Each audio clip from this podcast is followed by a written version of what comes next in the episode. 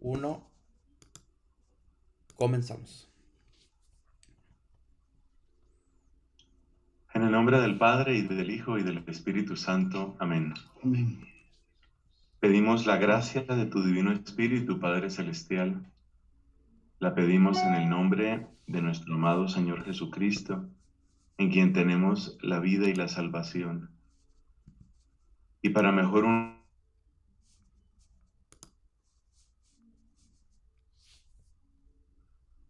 Padre nuestro que estás en el cielo, santificado sea tu nombre. Venga a nosotros tu reino, hágase tu voluntad en la tierra como en el cielo. Danos hoy nuestro pan de cada día, perdona nuestras ofensas como también nosotros perdonamos a los que nos ofenden. No nos dejes caer en tentación y líbranos del mal. Amén. En el nombre del Padre y del Hijo y del Espíritu Santo. Amén. Amén. Bueno, pues eh, muy buenas tardes, mis hermanos. Bienvenidos como cada martes aquí a su programa Oración, Salud y Vida. Hoy en esta tarde, mis hermanos, es un día verdaderamente especial porque tenemos un tema muy, muy interesante. Tenemos dos invitados de lujo que el Señor nos ha permitido ahora. Tenemos desde aquí, desde la ciudad de Frisco, Texas, a nuestro hermano Enrique Mantúfar. Hermano Enrique, ¿cómo está? ¿Qué tal? Muy bien, gracias. Buenas tardes. Excelente. Bienvenido, hermano. Gracias por acompañarnos. Y pues hoy el Señor nos ha dado la, la dicha, la gracia de contar con una, una persona muy especial espiritualmente hablando, alguien de quien hay que aprender mucho, es Fray Nelson Medina. Ah, más que yo presentarlo, pues le pediría que se presentara él solo, que nos eh, comenzara en esta tarde a, a pues, exponer todo lo que tenemos hoy, hoy preparado y así aprovechar el tiempo. Fray Nelson, bienvenido desde Colombia. Muchas gracias, muchas gracias Rafael y qué gusto saludarte Enrique. Eh, soy por bondad de Dios sacerdote católico, claro. Eh, pertenezco a una comunidad religiosa, los dominicos, y bueno, dedicado a la enseñanza y a la misión. Y hoy muy feliz de poder compartir en este espacio porque es bello cuando el pueblo de Dios realmente toma en serio su formación y, nos preparamos todos mejor para estos tiempos que no son tan fáciles. Exacto, exacto. Bueno, pues bienvenidos a los dos, les repito, gracias, gracias por su tiempo, gracias por la disposición de estar aquí. Bueno, con el favor de Dios esperemos que hoy este programa sea para bendición de todo el pueblo de Dios y que todo sea para darle la gloria al Señor. Así que pues hermano Enrique, le doy los micrófonos, comencemos para aprovechar el tiempo, ¿qué le parece? Cómo no, gracias, gracias Rafael y, gracias Padre por acompañarnos esta tarde. Este, realmente el tema que queremos conversar esta tarde, eh, queremos hacerlo más, más un conversar, una dinámica donde, donde hablemos un poquito acerca de, de los nuevos cambios que estamos enfrentando, de esta nueva revolución tecnológica, una revolución industrial que se está hablando en el mundo entero.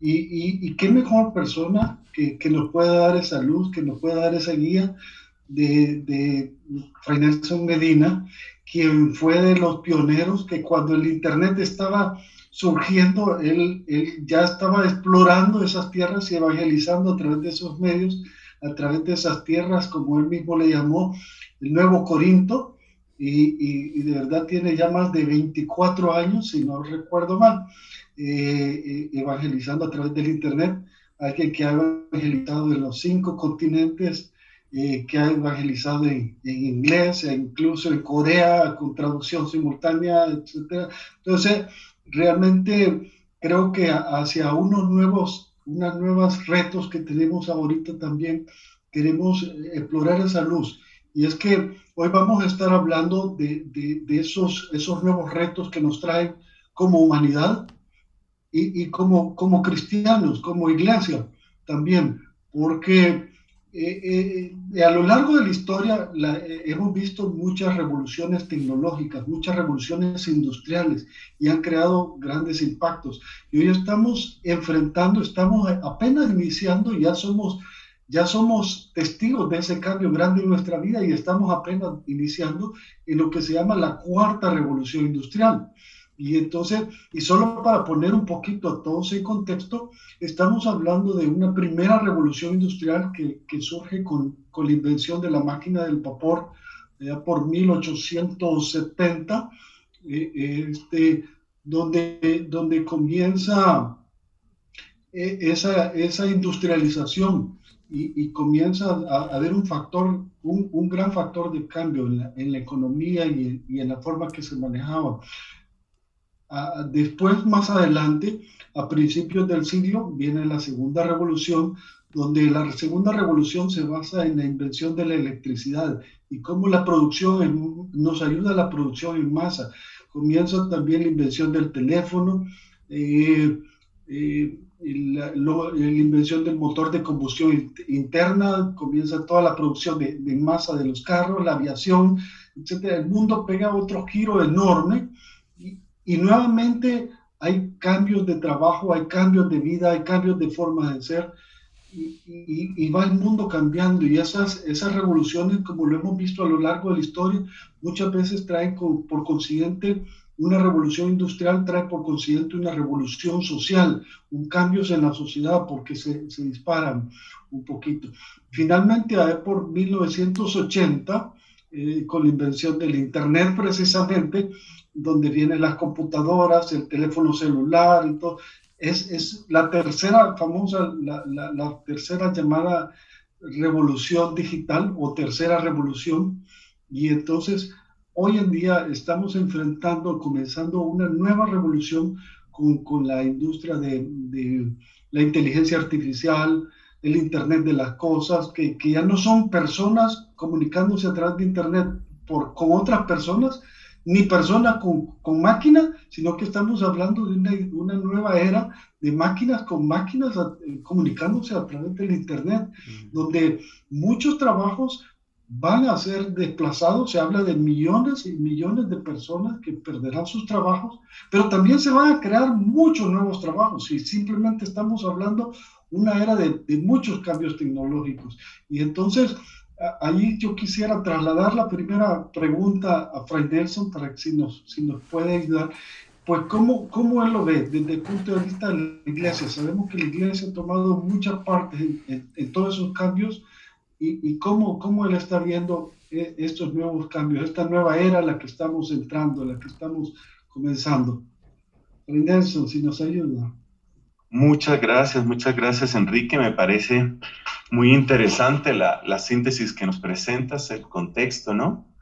Eh, la primera revolución, la máquina de vapor que va a producir todo esto de las comunicaciones, la industrialización de la producción, Luego la electricidad, que va a tener grandes consecuencias, eh, especialmente porque el horario de trabajo ya cambia. Eh, o para nosotros es obvio eh, tener la electricidad, pero, pero pensemos lo que esto significaba. El ritmo de vida, hasta antes de la electricidad, estaba marcado por el sol. Cuando llega la electricidad, pues ya las cosas cambian.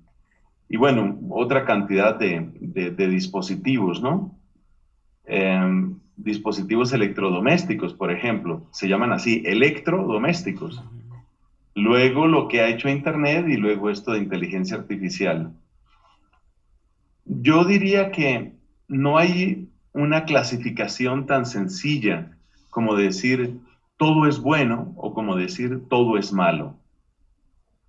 Cada una de estas revoluciones industriales ha traído sus ventajas y ha traído también sus peligros.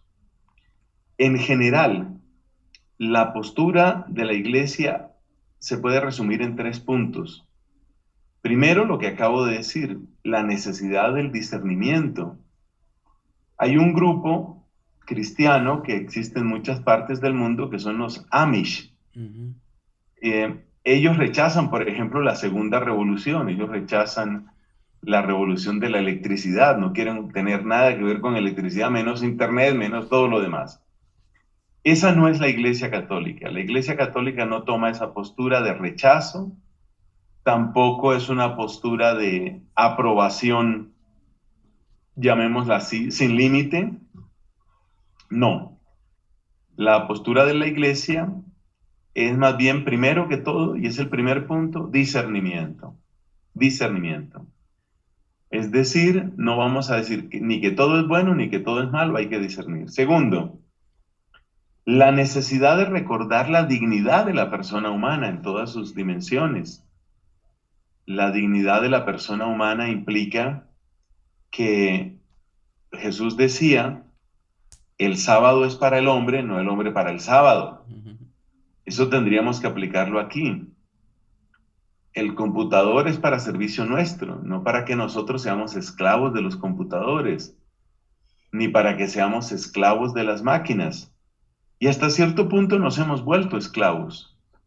Entonces, el segundo punto es la centralidad del, eh, del ser humano, la dignidad del ser humano. Hay una carta del Papa San Juan Pablo II que habla muy claramente de esto. Esa carta se llama Laborem, acabando con una M, estamos hablando de latín, Laborem exercens, que se escribe exercens con una C y acaba en S. Laborem exercens es un gran documento, gran documento como tantos del Papa San Juan Pablo II, y en este documento lo que nos presenta el Papa es precisamente la centralidad del ser humano. No se puede pensar en una revolución industrial de espaldas al ser humano, así como tampoco se puede pensar o se debe pensar en una revolución, llamémosla así, ecológica, que esté de espaldas al ser humano, cosa que está sucediendo, por ejemplo, en nuestro tiempo. Para algunas personas, lo humano hay que tratarlo como si fuera una infección. Nosotros seríamos la infección del planeta. Entonces yo creo que es importante eso. Y hay un tercer criterio, y es que la vida humana no puede eh, aprisionarse en la rueda de producir, consumir y entretenerse. Es decir, el ser humano está llamado a trascender. No todo es trabajo, no todo es producción, no todo es consumo, no todo es entretenimiento. Estamos llamados a trascender. Muy bello lo que nos decía, por ejemplo, el Papa Francisco hace poco, hablando de la necesidad de la adoración. La adoración, ese abrir nuestro corazón, nuestra vida al absoluto de Dios, para darle nuestro amor sin restricciones. Entonces, los tres grandes criterios que nos ofrece la iglesia son, primero, discernimiento. No todo lo que es tecnológicamente posible es éticamente correcto ni humanamente deseable. Segundo, el lugar central que tiene el ser humano en, toda esta, en todo este análisis. Y tercero, la importancia de trascender. No somos simplemente máquinas de trabajo. No somos máquinas de trabajo. Serían los puntos iniciales. Bueno, gracias, Padre. Y, es que precisamente yo quisiera tocar esos temas, porque muchas veces, por ejemplo, en la segunda revolución se, se hablaba mucho de los, de los grandes beneficios y hemos visto precisamente esos beneficios del carro, cómo cambió la forma de transportarse, las distancias y todo, pero luego vienen las consecuencias también, como bien decía, algunas pensadas y otras que quizás no lo, no lo previeron, como el congestionamiento, el estrés y luego la, la afectación a la contaminación ambiental etcétera. Hay, muchos, igual la energía nuclear, podemos ver toda la, una energía limpia y todo, y luego vienen los impactos de, de guerra, porque también dentro del ser humano muchas veces vienen esos, esos como eh, egoísmo o esa visión muy, muy de poder, muy de, de gobierno, de, de, controlar. Y entonces, eh, eh, esos son los temores precisamente que, genera hoy en día también. Si, si, vemos a veces también por esas injusticias, tal vez que vino la sobreexplotación de los trabajadores, como dice, con la electricidad y todo, entonces se, van creando eh, unas injusticias salariales y todo. Entonces, de hecho, de, de ahí parte, entiendo yo, eh, mucho de la, de la ideología de Carlos Marx y con el comunismo, el marxismo, de toda esa, y aprovechando y comienza como una, como buscar un paraíso sin Dios, como una igualdad para todos y entonces se cae en el, en el, otro, en el otro contexto también. Entonces, eh, ese, ese es el punto. Por ejemplo, ahorita con la inteligencia artificial, con todo esto se habla de muchísimos beneficios que traerá para la economía del mundo, para todo, pero a lo mejor cuando, cuando, cuando esa economía se, se, se da, o los beneficios no son para todos iguales, porque no todo el mundo puede absorber la tecnología de la misma forma que por edades sociales, que por países incluso mismos. Entonces se van creando esas desigualdades. Y, y ahí es donde salen muchas corrientes, a veces que, que buscando la igualdad. Pero entonces ese es, la, ese es la, el punto a veces. Cuando habla incluso el Señor de los talentos, dice a uno les dio más talentos, a otro menos y a otro menos, y entonces lo puso a producir pero, pero creo que muchas veces el, punto lo enfocan, por lo que he visto, mucho en en, la, en la, desigualdad, cuando quizás el punto principal no es la desigualdad, sino la concentración de la riqueza, porque muchas veces esa concentración genera, esa riqueza genera poder, y cuando se concentra en manos de unos pocos, estaba leyendo yo por ahí que, que la riqueza del mundo está concentrada en 26 familias, o, o, o a veces hablan de que el 80 ciento de la riqueza del mundo está en 1% de la población mundial. Entonces, es, es, es algo que, que, se puede mmm, mal usar, digamos, se puede prestar o para usarlo bien o para mal usar. Pero entonces es, es lo delicado muchas veces. Entonces, yo no sé cómo, cómo lo ve desde el punto de vista de esa distribución de la riqueza o esa concentración también, si nos podría orientar ahí. Pues. Sí, yo, yo creo que ese factor que es al mismo tiempo objetivo y subjetivo, el tema este de la riqueza, ha sido el motor de los motores. Eh, hay una cosa interesante y es que muchos de los adelantos tecnológicos que nosotros hemos conocido llamémoslo así, en Occidente, Europa, y lo que ha estado bajo el influjo de Europa como nosotros, mucho de lo que nosotros conocemos ya lo conocían los chinos. Sabemos que la China es una civilización muy antigua. Pero ¿por qué se presentaron, eh, por qué se dio ese movimiento acelerado en, las, en los países, en las naciones de Occidente, porque se dio un aceleramiento en el progreso, en el uso, en la aplicación de principios tecnológicos que ya podían existir en otras partes del mundo. Por ejemplo, el papel, la tinta, la escritura, la imprenta, eh, el transporte. Este tema de, de, los globos, por ejemplo, eso ya existía en China hacía mucho tiempo. ¿Cuál fue la gran diferencia? Y parece que la diferencia está no tanto en la genialidad tecnológica, sino en la aplicación de la tecnología para generar riqueza. La riqueza despertó codicia, la codicia, entendida o llamémosla ambición, tal vez la palabra codicia suena demasiado fuerte, no sé, la ambición, el deseo de riqueza, pero es que el deseo de riqueza es codicia, el deseo de riqueza finalmente se convierte en todo un motor.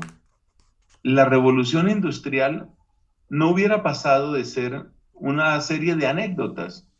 Estaba mirando, por ejemplo, que los comienzos de la máquina de vapor se remontan al siglo XVII. Pero ¿qué pasa? ¿En qué momento la máquina de vapor se convierte en un hecho social? En el momento en el que sirve para mover mercancía, en el momento en el que sirve para mover trenes, para mover barcos, para mover también máquinas. No todas las máquinas de vapor fueron para transporte, para mover también máquinas la máquina de vapor se convierte, mover la industria, quiero decir, se convierte como en una especie de esclavo incansable o casi incansable, porque finalmente una máquina pues tiene una vida útil, pero se convierte como en un esclavo incansable que siempre te puede dar más. Entonces, el, el aumento de la riqueza es lo que va a hacer que se busquen nuevas aplicaciones a la tecnología. Lo que quiero decir con todo esto es que la tecnología no avanza sola, sino que la tecnología siempre va unida a factores subjetivos y de esos factores subjetivos, el más importante, históricamente hablando, creo que ha sido la capacidad de generar riqueza. Sobre todo por un detalle que también es bueno que conozcan nuestros oyentes, un detalle muy importante, y es que cuando se acelera la producción, cambia completamente la dinámica del comercio. El comercio anterior a la primera revolución industrial es un comercio para suplir necesidades. Digamos, a ningún sastre de la Edad Media, por dar una cifra, por, por dar una época, a ningún sastre se le ocurría, voy a hacer 100 vestidos y ya veré cuándo los vendo. No, el sastre iba haciendo vestidos según la demanda. Era la demanda la que condicionaba la producción. Pero en el momento en el que yo tengo un esclavo fiel, que es la máquina, la máquina de vapor, y ese esclavo me permite mover telares, me permite producir cantidad de tela, me permite acelerar la producción, en ese momento ya la producción ya no depende de la demanda, sino que la producción empieza a depender de la tecnología y a su vez la demanda empieza a depender de un factor nuevo que era casi accidental en el proceso de manufactura anterior. ¿Y cuál es ese factor nuevo? El marketing, la publicidad. Entonces, cuando surge por la tecnología una fuerza de abastecimiento que supera la demanda, surge también una lógica nueva en el comercio. Ya el comercio no depende de las necesidades que existen, sino de la creación de necesidades. Es la creación de necesidades la que va a hacer la diferencia.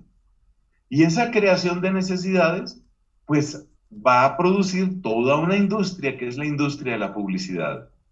Entonces la publicidad tiene que acrecentar las necesidades, muchas veces necesidades artificiales, de manera que la producción no se vaya a perder. Pero las consecuencias que esto tiene son muy grandes en todo sentido, porque la codicia va a llevar, por ejemplo, en el siglo XIX, va a llevar a unos absurdos, a unos espectáculos absurdos de explotación que se vieron primero que todo en Inglaterra. La situación en Inglaterra era una cosa impresionante. Había el caso de familias en que todos, todos tenían que trabajar. Todos iban a trabajar. Los niños no iban a la escuela porque tenían que ir a la fábrica. No existían las vacaciones, no existían horarios. Simplemente el obrero se convertía en un insumo, en un ingrediente de producción. Por consiguiente, el empleador decía, bueno, dinero si trabaja 12 horas.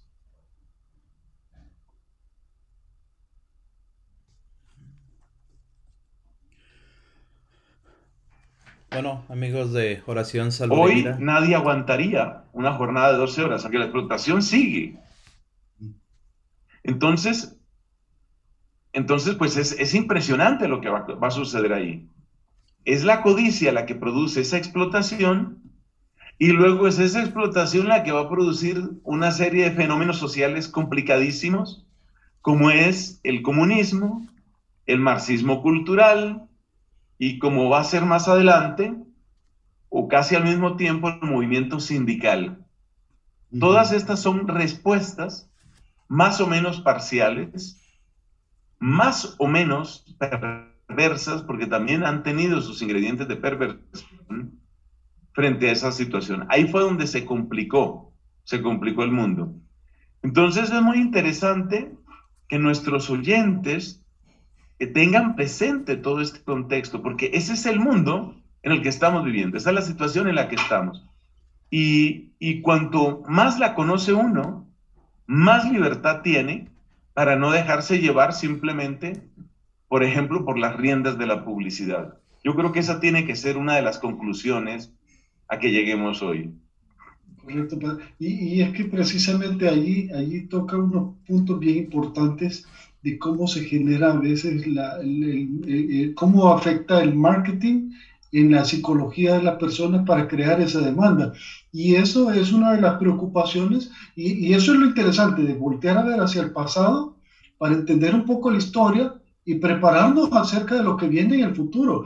Porque ahorita hoy en día se está hablando mucho, y a mí me gustó una fórmula que vi por ahí que hablaba alguien en el Foro Económico Mundial, que decía de biología, B por C por, por D igual a HHH, que era el conocimiento de, la, de, la, de, la, biología de la persona, digamos, por la capacidad de la computadora, la capacidad de por la información, por la data, es igual a hackear al, al, al humano, dice. A la, entonces, o sea, que podamos crear esa demanda y, y ahora con, con, la, con toda la capacidad de toda la información que hay en data, todos los likes muchas veces que uno le da en Facebook y todo, lo vas conociendo mucho. Has llegado a decir, yo, yo he oído muchas predicas el padre, donde habla de, de, conocerse a uno mismo. Santa Catalina decía cómo hablaba de conocimiento a uno mismo. Y a veces nosotros como humanos volteamos a ver hacia afuera por todos lados y nos falta conocernos a nosotros mismos. Pero las máquinas o la, con la inteligencia artificial sí han llegado a conocernos y nos están conociendo incluso mejor que nosotros mismos. Y entonces muchas veces si nosotros no estamos conscientes de todo eso, somos bien vulnerables porque si nos conocen nuestras preferencias ideológicas, nuestras preferencias políticas, nuestras preferencias religiosas, nuestras preferencias sexuales, nuestra, o sea, nos conocen tanto que nosotros no llegamos muchas veces a, ese grado de conocimiento. Y cuando ese conocimiento se vuelve masivo, es, donde se puede ver esa manipulación a veces de las masas o para crear esas demandas, para en, la política lo vemos que lo ocupan en una cosa u otra. Entonces, estamos enfrentando uno, una nueva era donde, donde es importante despertar, es importante voltear a ver al pasado, qué ha pasado y, y, y saber qué es lo que viene para estar más despiertos también como, como, como humanidad, como persona, creo yo. Claro que sí. Em, estos desafíos, que ya son los que tú planteas, creo yo que corresponden pues sobre todo a la parte de Internet y también de inteligencia artificial, es decir, eh, creo que has dado un salto pues a la tercera y a la cuarta revolución industrial. Y es muy bueno, muy bueno que tengamos este, esta clase de análisis, hablar de estos temas nos hace falta. Eh, yo quiero subrayar dos cosas que tú nos dijiste, Enrique. Primera, el carácter masivo de esta recolección de datos. Eh, es lo que se llama comúnmente Big Data, ¿no? los datos grandes, Big Data. Eh, esa capacidad de recoger muchos datos. ¿Y por qué es importante esto masivo? Ya, ya, lo vamos a comentar un momento. Y segundo, esta manera de obrar, podríamos decir, por debajo del radar de nuestra percepción. Es decir, el marketing se ha vuelto sutil de un modo que uno casi podría decir es miedoso y otros podrían decir tenebroso. Algo que es masivo y que está debajo del radar. Expliquemos un poquito estas dos ideas. ¿Cuál es el peligro de una información masiva? El peligro está en que cualquier posibilidad de cambio social necesariamente requiere del respaldo de gran número de personas. Un país como Estados Unidos sabemos que tiene mucho más de 300 millones de personas. Eso significa que cualquier cambio que se vaya a lograr va a requerir muchos millones de personas que digan sí. Por eso, en una elección presidencial, aunque creo que no vamos a hacer política en este momento, en una elección presidencial típicamente las cifras nos están hablando 70, 80, 90 millones de votos. Si no se llega a un número amplio de personas, nosotros nos convertimos realmente en anécdotas, datos marginales. Es decir, lo que se suele llamar en la estadística, nos volvemos ruido, ¿no? Cuando se transmite una señal, siempre se busca que haya la mayor, el mayor porcentaje de señal y el mínimo porcentaje de ruido, pero siempre hay algo de ruido. Incluso en una buena conexión de Internet, pues a veces sentimos que se va un poco el sonido, espérate, repite, ¿qué dijiste? A veces entran otras señales, en fin. Ese es el ruido. Entonces, ¿qué pasa? Que cuando algunos centros de poder tienen una gran, pero gran cantidad de información y por consiguiente una gran capacidad de influencia en una masa gigantesca de personas, los intentos de cambiar las cosas se convierten en algo tan marginal, en algo tan pequeño, que equivale prácticamente al ruido. Es decir, el mensaje llega con tanta fuerza a tantas personas que las posibilidades de oponerse al mensaje cada vez van disminuyendo más. Entonces, ¿cómo lo he visto yo como sacerdote? Tomemos el caso de la ideología de género. Si uno analiza el origen de la ideología de género, la manera como se ha propagado, las mentiras que ha dicho, el impacto que tienen los niños y jóvenes, uno se da cuenta del daño que eso causa. Eso está perfectamente claro. Y uno se pregunta, ¿pero por qué sigue avanzando? Pues tiene que ver con esto que estamos hablando de la masa. Pensemos en un papá que no está de acuerdo con la ideología de género y entonces va a hablar al colegio sobre lo que se está dando en el, colegio. Y le dicen, pero es que esas son sus ideas, Señor. Porque aquí todos estamos de acuerdo en el resto. El resto de nosotros está de acuerdo.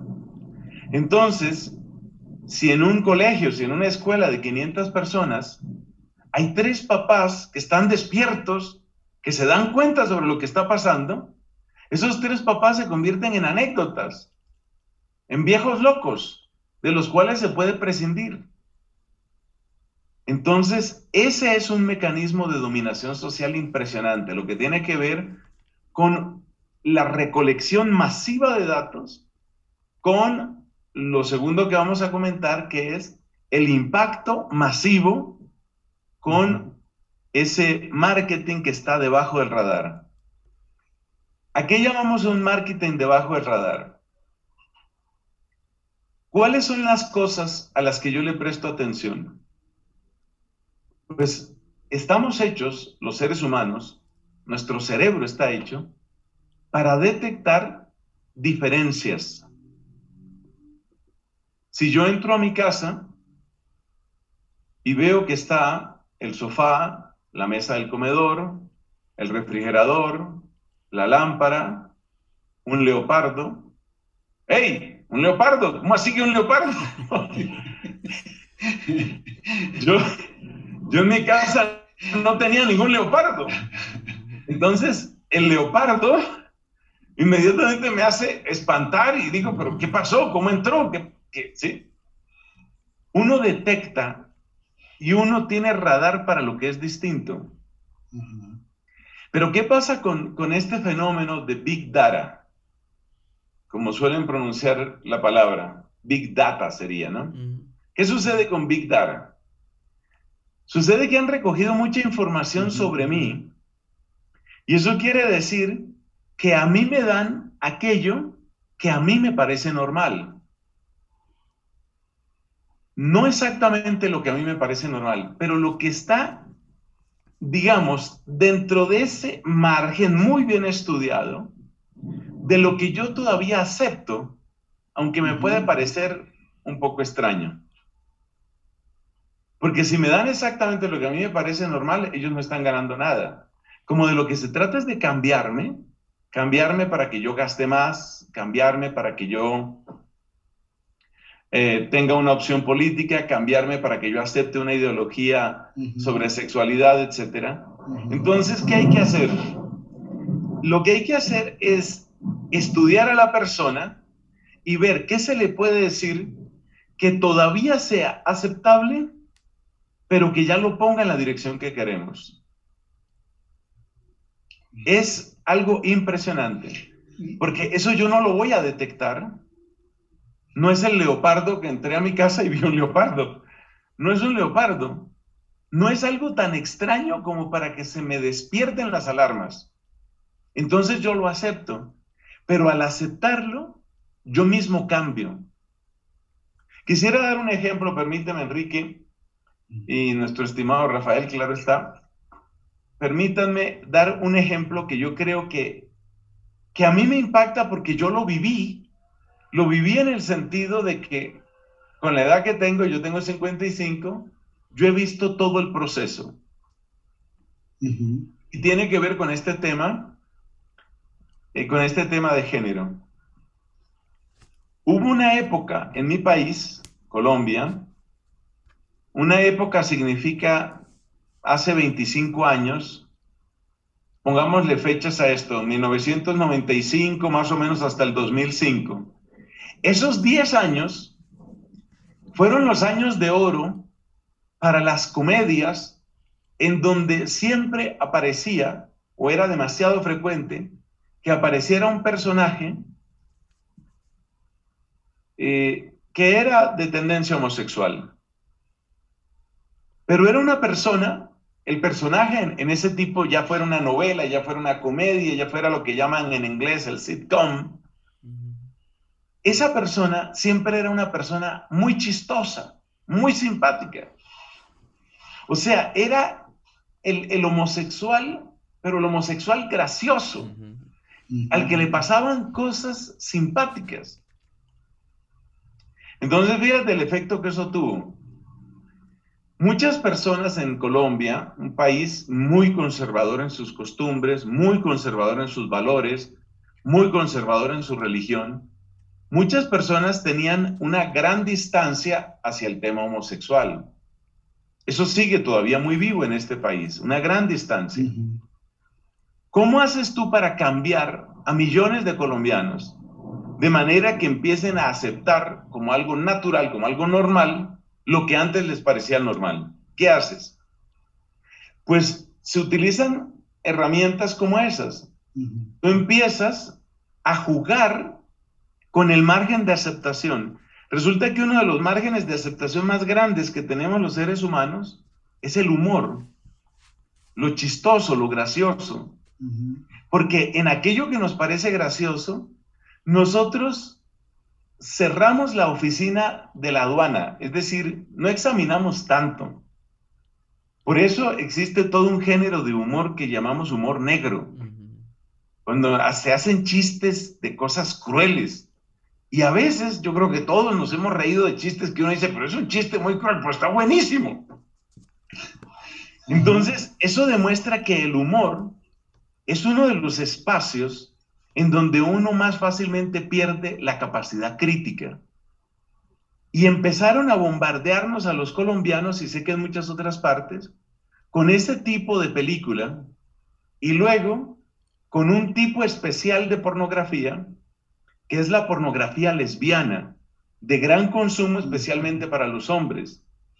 Entonces, el bombardeo de, pornografía lesbiana y el bombardeo de, humor que presenta al homosexual como una persona diferente, pero agradable, agradabilísima, eso y otros factores van produciendo ese cambio.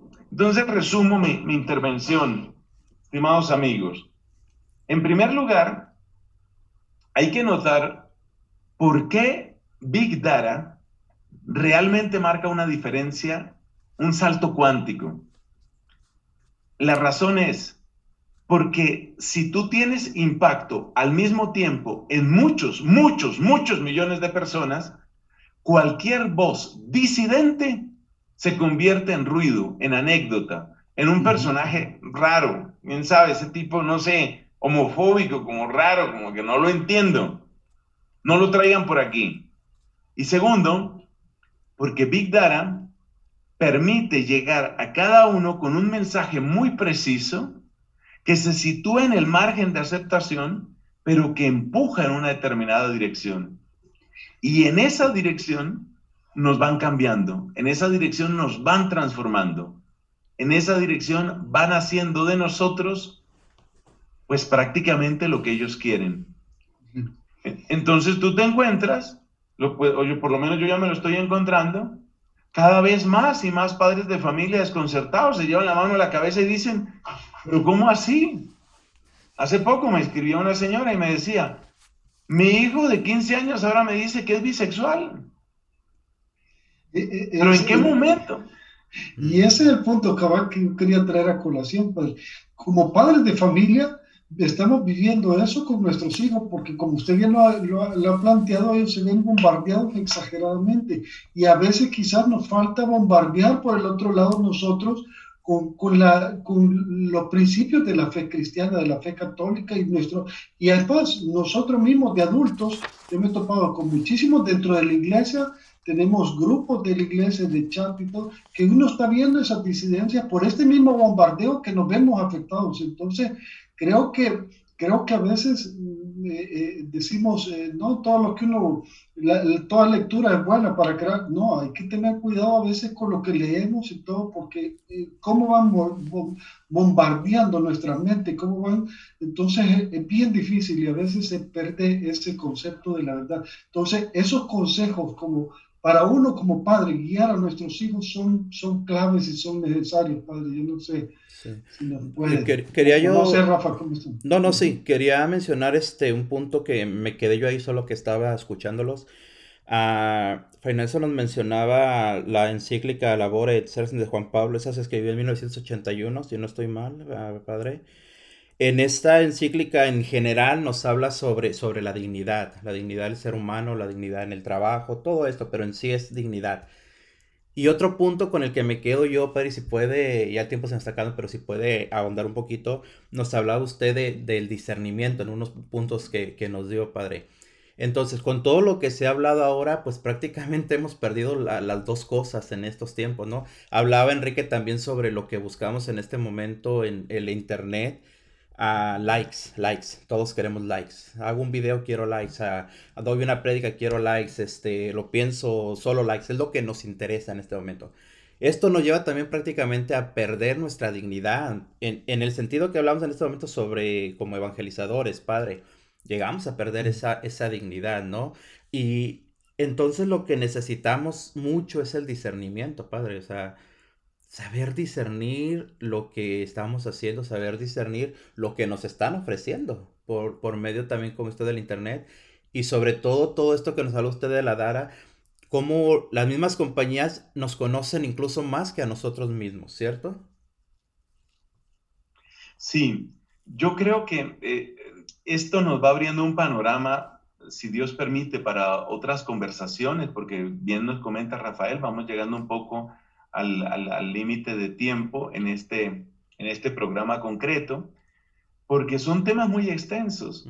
Sobre todo es bueno que nuestros oyentes sepan que nosotros no somos los primeros que pensamos esto.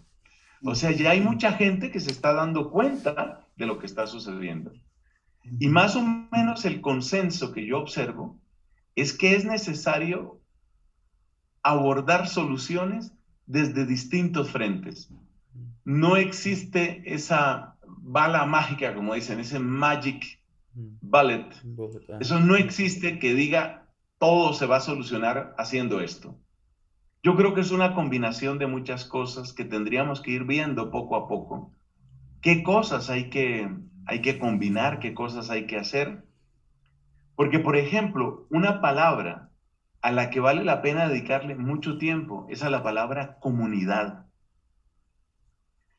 Yo estoy convencido de que el cristiano en soledad o la familia cristiana en soledad es una especie en vía de extinción. Yo digo esto, cuando ustedes encuentren una familia católica buena, pero que no tiene comunidad, por favor tómenle muchas fotos, porque no la van a ver más. Esto es como cuando se va a extinguir una especie y tratan de estudiarlos y estudiarlos porque dicen se va a acabar, o cuando se va a extinguir un idioma y hacen muchas grabaciones del idioma porque se va a extinguir. Para mí una gran respuesta es el tema comunitario. Me parece que sin comunidad cristiana viva, simplemente la batalla ya está perdida. Pero luego hay otros ingredientes. Hay que fortalecer las familias, clarísimamente. Hay que fortalecer las familias. Y es necesario fortalecer a las familias antes de que empiecen a existir. Es decir, claro, hagamos todo lo que podamos con las familias que ya existen. Bendito sea Dios. Ahí está, papá, mamá, hermanos. Bien, vamos a trabajar con ellos. Perfecto. Pero, sobre todo deben interesarnos las familias que no han empezado. Es muy importante que papá y mamá lleguen al matrimonio con conciencia de esta clase de problemas, con conciencia de lo que significa la codicia y a dónde nos ha traído la codicia, con conciencia de lo que significan redes sociales y a dónde nos han traído, para lo bueno o para lo malo. Porque fíjense que incluso para defendernos de las redes sociales necesitamos redes sociales. Exacto. Y para, y para que Internet no nos haga daño, necesitamos de Internet. Aquí lo estamos usando. Sin Internet no podríamos criticar el Internet. O sea que necesitamos, necesitamos una visión muy ponderada, una visión muy madura, pero claramente hay que trabajar en la familia. Y hay otras ideas que yo les podría contar a partir de mi propia experiencia pastoral, porque yo me imagino que Enrique lo vive como, como padre de familia, como esposo, yo lo vivo como sacerdote. Yo creo que cada uno de nosotros lo va viviendo, vamos viviendo estas situaciones. Y es interesante poner en diálogo nuestras experiencias para que finalmente sea nuestra gente, especialmente y en primer lugar nuestra gente católica, la que salga ganando. De lo que se trata es de eso, de poder avanzar en ese sentido. Bendito sea Dios. Bueno, pues el tiempo, el tiempo se fue, se fue volando, bendito sea Dios. Ah, Enrique, este, en un minuto, ¿qué nos puedes decir ya para, para ir cerrando este programa? Mira, eh, yo quisiera cerrar, como diciendo el padre, creo que este es la, punta del iceberg. En todo atrás de esto hay mucha tela que cortar, muchas cosas que podemos aprender y sobre todo aprender del pasado y para prepararnos hacia el futuro, para prepararnos a esto que viene. Como bien decía el padre, desde un diseño de, de una familia, un diseño de, de, cómo educar a nuestros hijos, cómo antes de que ellos formen su familia ya tenemos que estar preparándolos para eso. Entonces, creo que hay mucho, mucho que ver y, y encantado si nos acepta, padre, después de otra, otra llamada, de otra serie de de, reuniones de este tipo para, para que podamos trabajar sobre muchos aspectos que tenemos acá. Y, necesitamos, como decía el Señor, ser sal y luz en este mundo. Es que todos llenarnos de esa luz y de esa sal para llevarlo al mundo entero. Así es, así es. Bueno, a Fray Nelson, pues uh, muchísimas gracias por acompañarnos. Este, solamente para cerrar, pues, ¿qué nos quisiera decir para para ir cerrando y si le parece, si nos da la bendición para, para terminar este programa, para después de su aportación. Rafael, eh, ha sido un privilegio realmente compartir este espacio, ver lo que, lo que estás haciendo, lo que tantos católicos generosos están haciendo. Mi palabra final es, si algo hemos aprendido en esta pandemia es el valor de la familia. Por favor, quieran sus familias Gástenle tiempo, pensamiento, amor y oración a sus familias. Ustedes mismos seguramente ya lo saben, pero no se alcanzan a imaginar hasta dónde es tan importante la familia. Y por supuesto vamos con la bendición, claro que sí. Padre Dios, te, te alabamos, te glorificamos por este tiempo que hemos podido compartir. Sentimos tu presencia, la gracia y el regalo de tu Espíritu Santo y si analizamos estos temas, no es simplemente para gusto de nuestra cabeza, de nuestra inteligencia, es para encontrar caminos, para servirte mejor a ti, para amarte más a ti y para que muchas familias se puedan rescatar y se puedan salvar de los escollos que son tan fuertes en nuestro tiempo. Gracias Señor. El Señor esté con ustedes. Con su espíritu. La bendición de Dios, Padre, Hijo y Espíritu Santo, descienda y permanezca para siempre. Amén. Amén. Gloria a Dios. Bueno, mis hermanos, muchísimas gracias por escucharnos. Gracias por estar aquí en tu programa Oración, Salud y Vida. Recuerda, mi hermano, nos vemos la próxima semana con el favor de Dios cada martes aquí por esta estación.